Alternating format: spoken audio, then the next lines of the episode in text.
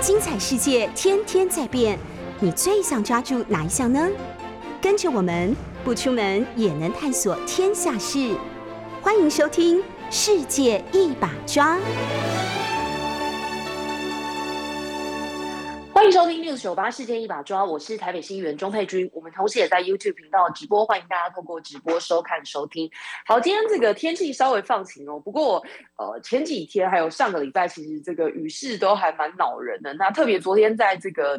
呃，新北、基隆、宜兰、花莲都有发布豪雨特报。先从 Google Trend 网络热门搜寻关键字带大家来看这几天这个大家关心的事情。这过去这二十四小时搜寻度很高的，就包括我刚刚说的豪雨特报，实在是从上个星期开始下雨，下到我觉得这个 可能家里也都长出香菇来了。今天天气比较好，但是可能要让大家失望的是，这个端午连假午后雷阵雨的几率增加。那气象局也特别提醒大家说，这个周末因为水汽比较多，那这个午后雷阵雨的区域比较大，所以是连假期间，如果要前往山区，要注意这个大雨带来的落石。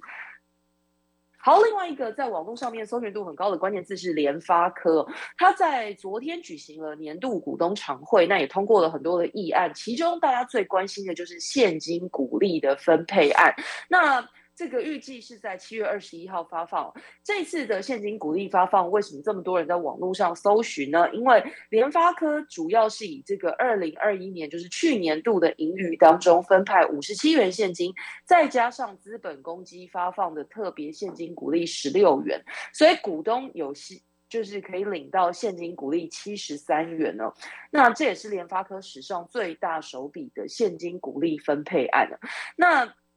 大家关心的当然是这个未来联发科的动向。那关于这个部分，董事长蔡明介昨天也特别在这个股东常会之后公开表示说，这呃联发科在晶圆代工厂投片的制程范围很广泛啊，那每个产品的产能状况很动态，有一些比较吃紧，有一些这个相对。充足，但是长期的展望是乐观的。那平均这个成长动能可以高于整个半导体业的成长率。另外一个热门关键字是公务员兼职哦。那呃，其实我蛮觉得这个蛮有趣的，因为公务员并不算这个社会上的多数人。不过显然大家都对这个公务员能不能兼职这件事情，或他昨天修法之后。这个未来三十号啊，就前天修法之后最新的状况会有什么样的影响，也蛮关心的。所以一直到这个过去二十四小时，公务员兼职的关键字还是在网络上很多人搜。那这个呃这一波登上大家热门搜寻的原因，是因为三十号就是前天立法院通过了。公务员服务法的修法，那大家知道，过去公务员是不可以兼职的，就是一人不二职的原则。那就算你依法去兼职，你也不可以领公费，就是一人不二俸的原则。那这个立法背景是因为公务员服务法是在民国二十八年的时候制定的，那当时也还在战乱时期，那相对来讲法治观念也比较薄弱，所以。当时这个公务员服务法制定的背景是为了避免公务员利用职务在兼职的时候从中谋谋取利益，所以才会明定公务员禁止兼职哦。那二十八年，民国二十八年，显然已经离现在非常非常距今很久，那时空背景已经都大幅的改变了。所以在过去这几年，有很多人提出呼吁，甚至是质疑，觉得政府应该要调整这个不合时宜的法规了。所以。呃，过去有什么样的争议呢？比如说，这个大家熟知的球评石明景，他是二零零七年开始担任台北市警察局的交通大队警员。那二零一一年到二零一八年间，同时也担任这个艾尔达电视台的足球赛事评论员。那呃，出席一百九十次，领了两百八十三万元的车马费。那同时，二零一九年开始又担任这个足球协会纪律委员会的委员，领了五千四的出席费跟交交通费。那后来被这个检举之后，就遭到惩戒，降一级改序，并罚款二十万。那未来。只要不影响这个工作时间的情况之下，看起来他就是可以依照他的才艺表现，符合新的修法标准，是可以去兼职的。那当然也有人问说，那石明景被罚这个钱还作数吗？他们很遗憾还是作数，因为他是在这个修法通过之前兼的职哦。那另外一过去也有很多争议，比如说老师在脸书上面分分享他的教育理念跟自身的经历，有很多的粉丝支持哦。那像是这个基隆。长乐国小的沈老师沈雅琪，那他因为自己有身心障碍的小孩，他觉得特教班的资源不足，所以。虽然厂商找他合作业配，但是他都把这个所得捐给很多学校的资源班，一年就捐了一百零八万。虽然他并没有把这个业配的酬劳放进自己的口袋，可是还是被检举了。这个说他是不当兼职了。那另外大家也熟知的就是这个旅游部落客林世璧，他现在也因为他的工位专长，常常活跃出现在各大政论节目。那事实上，他过去是台大医院的公职医师啊，他。写的这个旅游部落格，我相信很多人应该都有看过，就是那个林世璧，呃，旅日本旅游的很多这个游记啊、实际的分享。我自己这个大概大学的时候开始到日本自助旅行，很多的细节都是看林世璧医师当时的这个文章。但是那时候的我，还有很多人都不知道，其实他的真实身份是台大医院的医师。那他写的这些旅游部落格啊、脸书啊，这个深受网友欢迎。可是二零一八年的时候被起底，他的呃日真实身份是台大医院的公职医师，那依法就不能经营业配啊，还有这个商业行为，所以他就被记过一次。之后他就干脆辞掉这个医师的工作。那这个因此，我刚刚讲这几个争议都是很多。大家在讨论公务员到底可不可以兼职的热门时间点哦。那现在当然随着这个三读通过之后，呃，公务员以后可以在法定的工作时间之外，权责机关备查从事社会公益活动或其他非经常性、持续性的工作。那同时必须不妨碍本职的。就是你原本的职务的性质之下，在法定工作时间以外，如果你有个人的才艺表现，比如说像这个球评石林景，还有这个呃评论足球的。能力熟知这些规范啊，各国的情况，然后又或者刚刚说的这个林世斌医师，他有丰富的旅游经验，那像这样子依照个人才艺表现获取适当报酬，或者是就这个财产处分、智慧财产权或肖像权的授权行使，这些都是可以获取合理的对价的。好，那讲到公务员，大家就会想到说，哎，等一下，等一下，那老师呢？老师又兼职。可不可以也随着这一波放宽呢？教育部长说，这个公立学校兼行政职的老师，注意是有行政职的老师，过去才是比较这个公务员服务法的硬性规定不能兼职。那现在既然已经放宽之后，这个教育部也会放宽有行政职的老师可以兼职。那事实上，其他的老师在这个过去因为。要让他们的这个学术或知识成果可以为社会所运用，所以已经放宽老师的兼职规定，而且在二零零三年的时候，代课老师就是可以经过服务机关同意的兼职哦。不过，即使是这个前天立法院修法放宽公服法兼职规定，但是教师工会的总联合会理事长有一部分还是不太满意哦，因为这个教育部规定老师不能到补习班兼职。那他觉得应该要细分哪些可以去，哪些不能去，这样子，这个下班或课余时间兼职才是比较通人情的做法。这个是教师工会的不同意见。好，另外的这个关键字就是徐志荣了。这个其实说实在，我觉得 昨天看到应该不止这个国民党的人很错愕，应该说有在关心选战的人应该。都会觉得蛮惊讶的，因为显然在这个国民党经历了桃园的风波之后，那还正在修平弥补这个不管是地方的关系，或者是各候选人之间的这个折冲。那现在又冒出了苗栗的提名，有一点点像桃园的状况，但不是那么像了。但是有一个共同点就是，哎，显然这个。党中央觉得他出了奇招，但是这个奇招是给大家惊喜还是惊吓呢？可能党中央跟大家有不太一样的看法。好，先讲这个事件本身，就是呃，苗栗的国民党立委徐志荣，他被这个呃党中央的选战策略会宣布，就他被宣布要征召呃获得征召要参选苗栗县长。那这个呃选测会是在前天的时候发了一个新闻稿，说已经搞定要征召现任的。苗栗立委徐志荣参选苗栗县长，结果昨天这个徐志荣马上跳出来在立法院开记者会，说我已经讲了很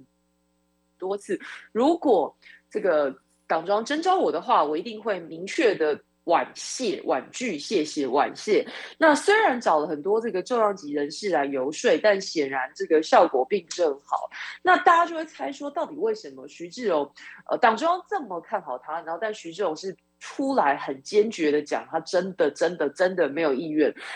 那地方人士就分析说，因为苗栗的派系问题很复杂，那关系到已经表态要参选的现任议长，然后还有这个一度前县长刘正宏也说他也有兴趣，虽然后来有消息说可能家人或亲友的反对，暂时又不考虑。不过，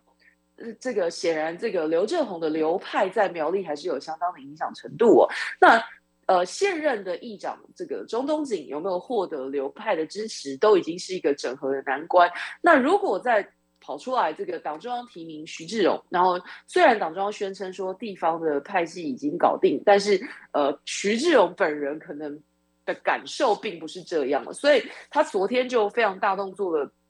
出来开记者会，然后说这个。婉谢党中央的好意，他真的没有这个意愿要做这件事情。那这个真的就很尴尬，因为选举哦，我过去这一两个礼拜就是一直在谈说，其实我自己的观察是。候选人要选举，那最帅的时机点两个，一个是如果顺利当选的那一刻，哇，出来谢票当然很帅；另外一个这个意气风发时刻，通常就是被提名的时候，因为你被提名之后，你就会开始接受媒体啊，或者是你的对手各种程度大小不一的检视，那你就变成从进攻方慢慢会变成防守的一个角色。那在这个过程当中，这个你的能量就会折损，所以。你通常出来参宣布参选是一个高峰，一个声量或者是一个这个形象的高峰期，可是，在这一局里面，党中央的这种我认为不够细致，或者甚至可以讲粗暴的征招手法，让。先前宣布要出来参选桃园县长的这个张桃园市长的张善珍院长，变成要先到处去道歉，然后到处去寻求弥补，然后现在又来了这个苗栗的提名，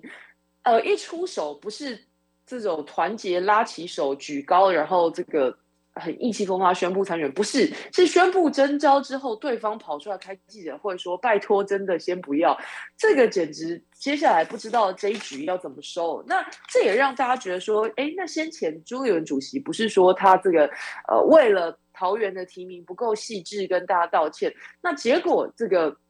苗栗又重新再。”上演一模一样的剧情，又再来一次，那大家就觉得说，哇，那这一段时间里面，到底这个选测会、选举策略提名会，到底修所谓的修正是修哪一个部分，实在是看看看不太出来哦。这个会让我们觉得很很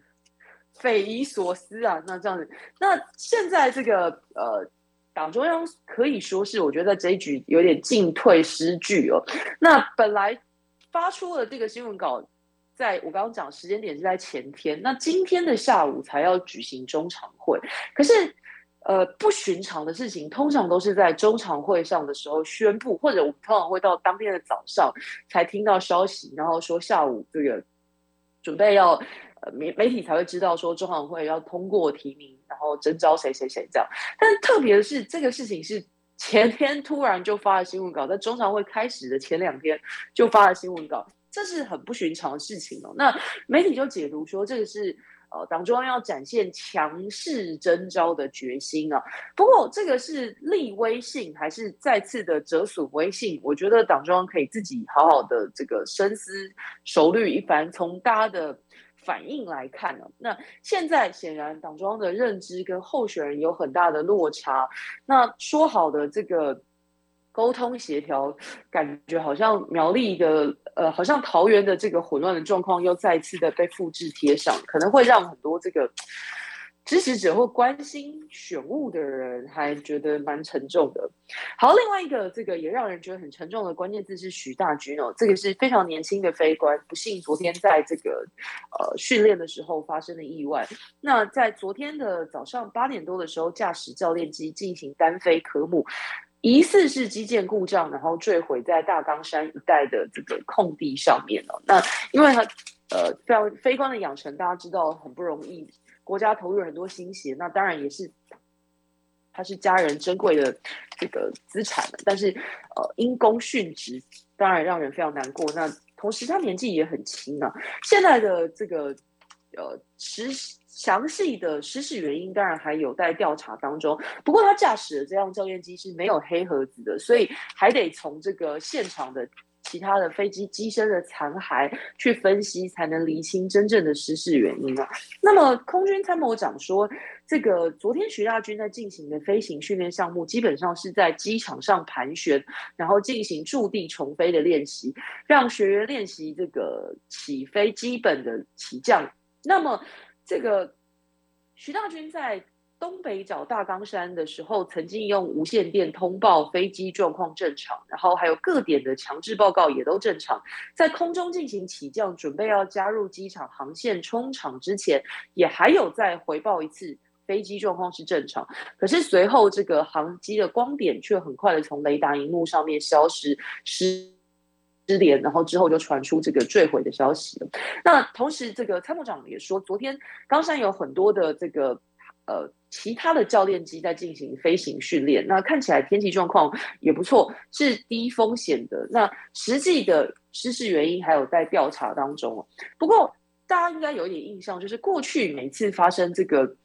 飞官的意外，那总是大家会得到一句说，这个国防部在深入调查，可是实际上的这个调查报告并不会。呃，仔细的公布给外界，这是惯例了。那期间有一些考量，就是说可能有这个殉职者的呃荣誉啊，或者他的权益的考量，所以不会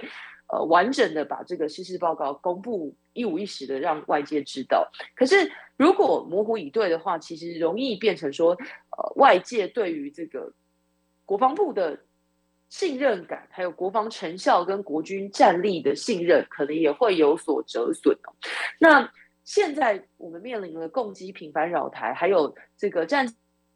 机部队长期都承受了战训的压力的这个时刻，空军如果对这个个别的失事案没有仔细的解释，或者是没有科学化、明确化的缺失改进，可能也会造成影响士气啊，造成社会疑虑等等这些问题。所以国防部在处理这件事情的时候要非常非常谨慎的。今天的。这个各报头版也都在谈这件事情。自由时报谈的是这个教练机失事，少尉殉职哦，起飞三分钟之后失联，那同时坠毁前没有通报异常。那么更大的标题是提到刚刚这个我说的国民党中央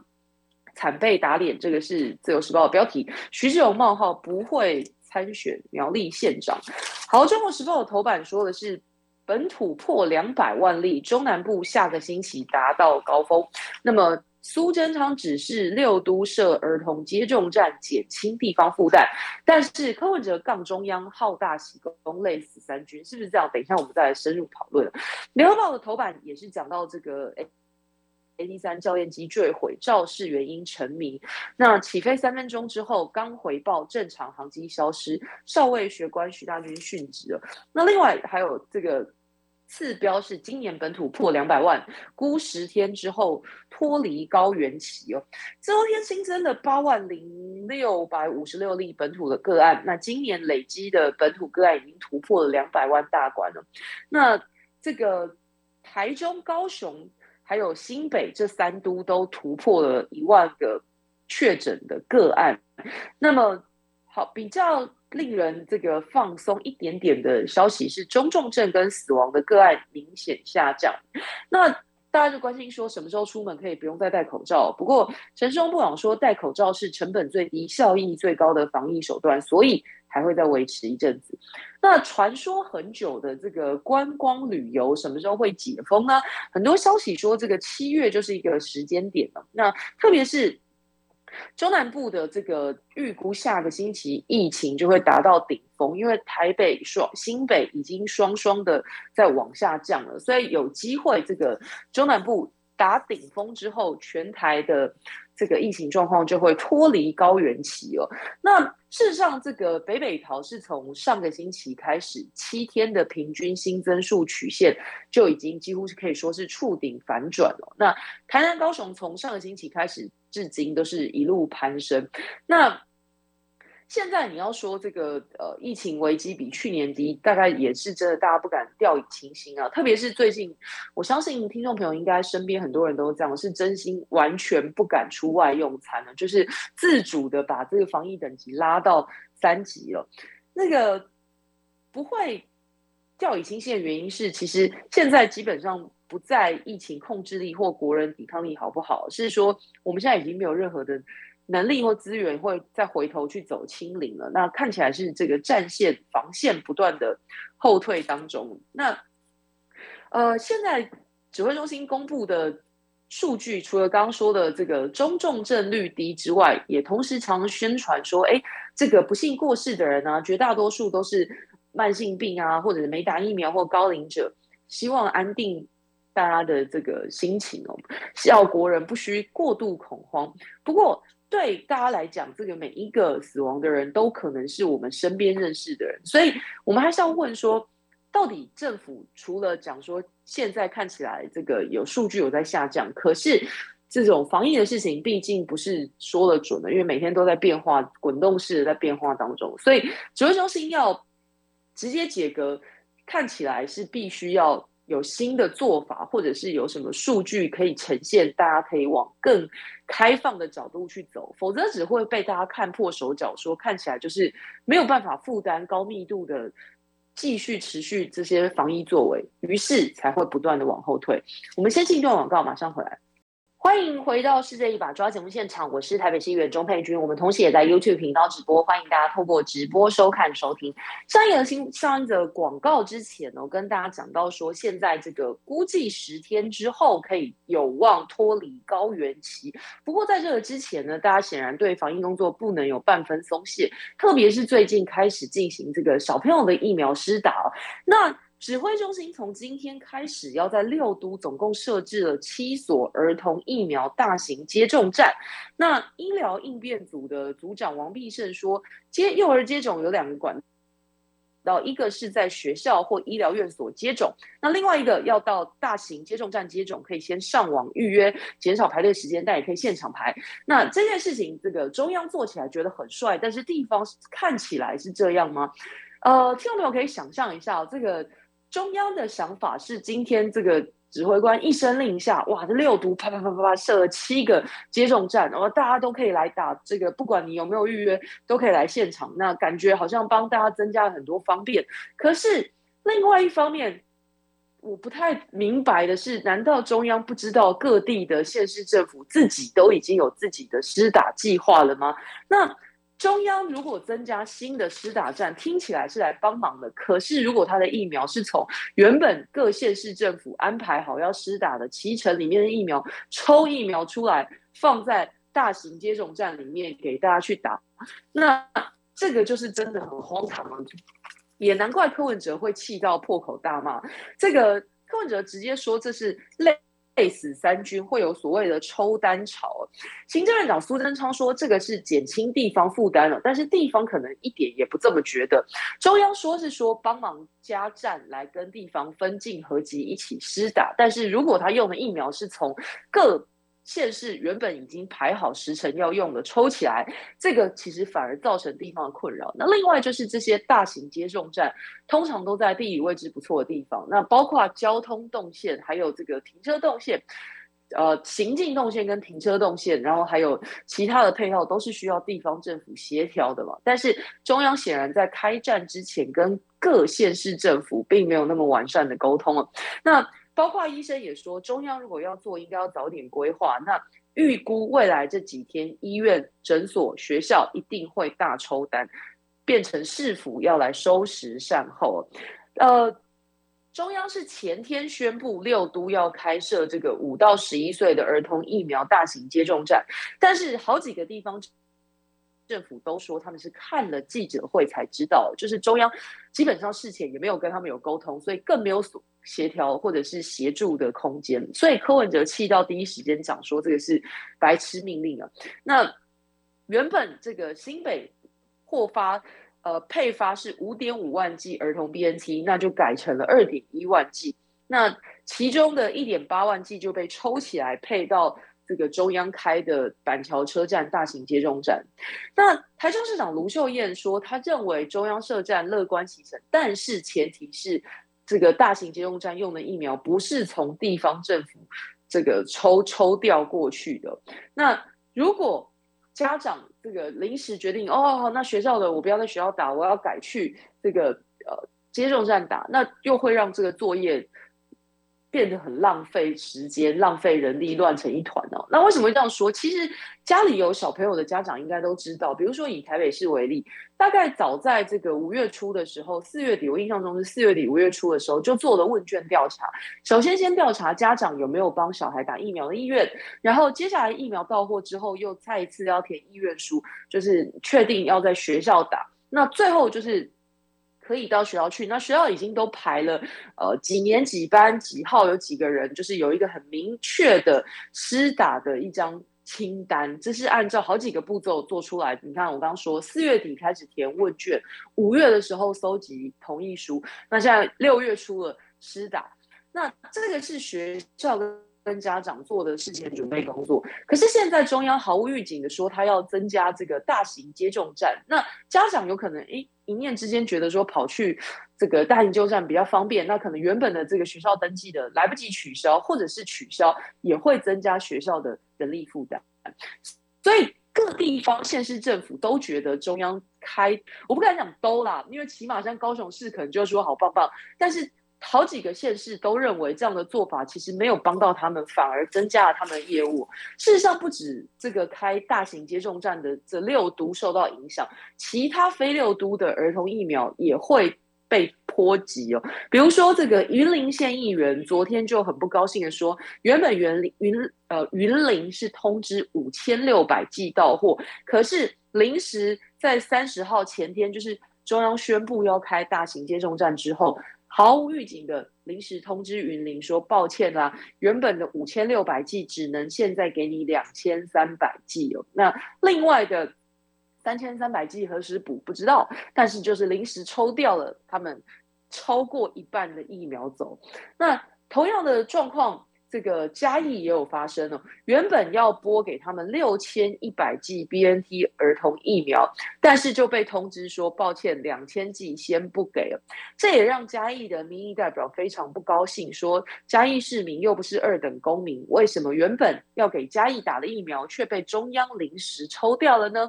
这个六千一百剂刚好就是这个嘉义市符合资格的小孩完成疫苗接种，但是中央抽调之后没有告诉他们不拨配的原因，而且也没有告诉他们什么时候给了。那从原本的这个四千剂缩到一千五百剂，这个会让他们原本安排要。集中接种 BNT 疫苗开打第一天就发生这个状况，那你看接下来登记完的打不到，是不是又造成困扰？那呃，有一说是说他们被抽调去台南的接种站，然后结果陈时中部长却说这是他们自己在想的。那刚刚说的云林、嘉义这些县市要用的疫苗，包括苗栗、南投这些都被抽走了，那抽走抽去哪了？不是抽去放给六大，就是七大六都的接种站。那请问还抽去哪？那陈松部长不回答，不说明这些疫苗为什么临时抽走，那反而去讲说啊，你们这些地方的人是推测说疫苗是被抽调去给接种六大接呃六都七大接种站，是他们自己的想象。这个我觉得是很不负责任的说法。那如果你觉得是他们的想象不合事实，那请告诉大家，到底临时本来应该给这些县市的疫苗，你喊卡没有破没有拨配给他们的原因是什么？然后去了哪里？可以说明啊，对不对？这个难怪这些民意代表会很生气，因为民众打不到，或者是临时。可以打的喊卡，一定很生气，会去找他们嘛？那他们没有答案，只能来问中央，中央给的答案却是你们自己在想的，这个是很不负责任的事情了。那到底在六都开七大接种站是帮忙还是帮倒忙？我觉得基本上答案已经很明显了。那现在的这个呃引起讨论的是还有。唾液快筛今天在机场又开始重新使用了。那在落地裁剪的部分，从今天开始松绑。那原本是从这个鼻咽裁剪 PCR 会改成唾液裁剪 PCR，而且入境也不用在机场等裁剪结果，可以先到防疫旅馆或者是返家一人一户，可以减少这个机场大呃多人滞留的这个状况。那一般也推测说，这个放宽有极有可能就是为了七月国境。放宽的铺路，这个是其中的一个。好，这我们不敢说这这个呃，最近状况应该是让大家觉得中重症随着中重症的呃降低，也会让大家觉得说看起来疫情得到了某程度的控制跟回稳。不过现在呃，其他的各种分流状况还是要继续做。那在这几天讨论很多的，就是这个苏贞昌院长他在回应艺人郭彦军分享这个医护贴文的这件事情上面，这个没想到从周末开始哦，这个风波还越演越烈，讨论度很高，在网络上面的声量也很高。先讲事件本身，我想听众朋友应该都很熟知这件事情，就是艺人郭彦军他在网络上面转发了这个他的医护友人的贴文，说很多孩子都走了，那这个。新这个贴文还有这个呃消息上新闻之后，就引发了很多的关注。那么苏贞昌院长在被问到这件事情的时候，第一时间是跳出来讲说，这是一个这个呃可能要法办了，不不排除要法办他。那苏院长的这个回答一出来之后，就让大家非常的错愕，那引发民怨，因为。不管这个贴文，我们撇开这个贴文，撇开郭彦军到底有没有孩子走了，有吗？这是事实。那十个小孩到底不晓得说这个很多孩子走了。啊，苏院长觉得是假消息的根据是，呃，他觉得十个孩子不是很多吗？所以在苏院长说要法办之后，当然引起了很多的抨击，觉得你这个是不是太过冷血，还是说你太莫名其妙，没有明白事件的本本质到底是什么？就是大家关心的到底是什么？当然是因为儿童疫苗到货到的这么慢，然后。有很多的状况，让这个很多不幸的小孩来不及长大，就是染疫身亡。那这个才是大家关心的事情。可是苏院长的重点就是放在要法办这个讲出讲出这一番真相的人，所以就引起了很多的争议跟批评。结果接着行政院又接手，就讲说这个呃是针对转发的那那些内容，农场啊、情治单位吼，还有这个各不是。行政院说，针对转发的内容，农场他们判断这个是虚假讯息的一条一条生态链。那其实这根本就是情治单位跟党政中央厨房接力，想要来洗风向，要把这种大家民众自发性发起的这些串联，硬是要把它呃洗成说是这个有特定的立场，甚至是境外势力在搞。那其实我觉得听众朋友心中应该都很清楚哦，就是当你看到说很多孩子都走了这个贴文或者是这个讯息，你心里一定是本能的很沉重，想说确实现在的疫情没有控制好，是大人对不起这些来不及长大的小孩，你你会觉得说这个是一个境外势力造产生的。假讯息吗？我觉得这根本就是在转移焦点哦。那苏文昌院长这阵子放飞自己，可能也基基于四大公投可以说完胜了，给他很大的这个信心，让他讲起话来中气十足。但是实际上，这个防疫的八千四百亿预算在他手中有妥善运用吗？我们先进一段广告，马上回来。欢迎回到世界一把抓节目现场，我是台北新议员钟佩君。上一段节目跟大家谈到说，这个艺人郭彦军的贴文演变成行政院长苏贞昌下令查办的资讯站哦。那包括调查局跟刑事局要办的源头，都是根据一个台湾资讯环境研究中心发布的一份报告。那到底这个单位是什么样的一个单位呢？这个我们大家上网来查一下，这个就会发现，乍听之下，这个组织好像。蛮陌生的，但你查一下他的网站，发现他的介绍是说，影响力作战研究必须基于严谨的科学方法，跨领域，而且是资讯传动，确实了解制定政策，以集体行动适应回应，捍卫公民自由，强化台湾民主。但是你去看一下网站发布的内容哦，几乎所有的主题在捍卫公民自由的这一块，所有的主题讲的都是中共境外影响。那你点进去看关于这个组织的说明，很明确的可以看出来，研究中国对台影响力作战是它的主要目标跟研究成果。那你其实你就可以觉得这发现这其中的端倪，因为其实台湾的。资讯战哦，大部分也是来自于境内，甚至是这个 执政党的中央土方啊。那算了，你就说是支持者好了。但如果说这个捍卫公民自由跟强化台湾民主的组织，但他一心一意这个只打境外影响，那你看到这个这个捍所谓捍卫公民社会的团体，呃，只打不是说境外的势力不用管，但是你不就应该持平的？研究这些这个不管是境外还是境内的这些呃有影响力的这些或者是偏颇的虚假讯息，不过就应该都要去打嘛。那为什么只有主攻境外势力？如果你是强化台湾民主为主题的一个团体的话，那你应该是没有分别性、没有差别性的，同时打击境外跟境内的虚假讯息。但是显然从他的网站上面看起来，就是只有在管这个境外来源，而且境外来源就只有一。个对这个组织来讲就是中共了哈，那你有没有得到利益或者是获取联系这个共同串联没关系，只要你是客观有助，也就是说你只要转贴或者是转贴以后的评论或者是认同没有驳斥这个讯息，你就是中共同路人。那这一次这个组织为什么做出了这个呃？这是一条生态链哦。首先，这个组织做出了郭彦军贴文可以连接到国外的、境外的这个中共的什么呃内容农场，所以这个刑事局啊，还有调查局就把他这个报告截取来推断说，哦，这个就是一个这个虚假讯息的传播链。但是这个忽略了一件一个关键哦，就是在这些内容农场贴文之前，事实上国内的很多媒体都已经大幅报道了。那光是五月二十五号就有十一家主流媒体报道郭彦军的贴文，至少有七则把这个很多孩子走的入标，那里面也包括偏绿的新闻网也都有来讲这些事情了，所以这个。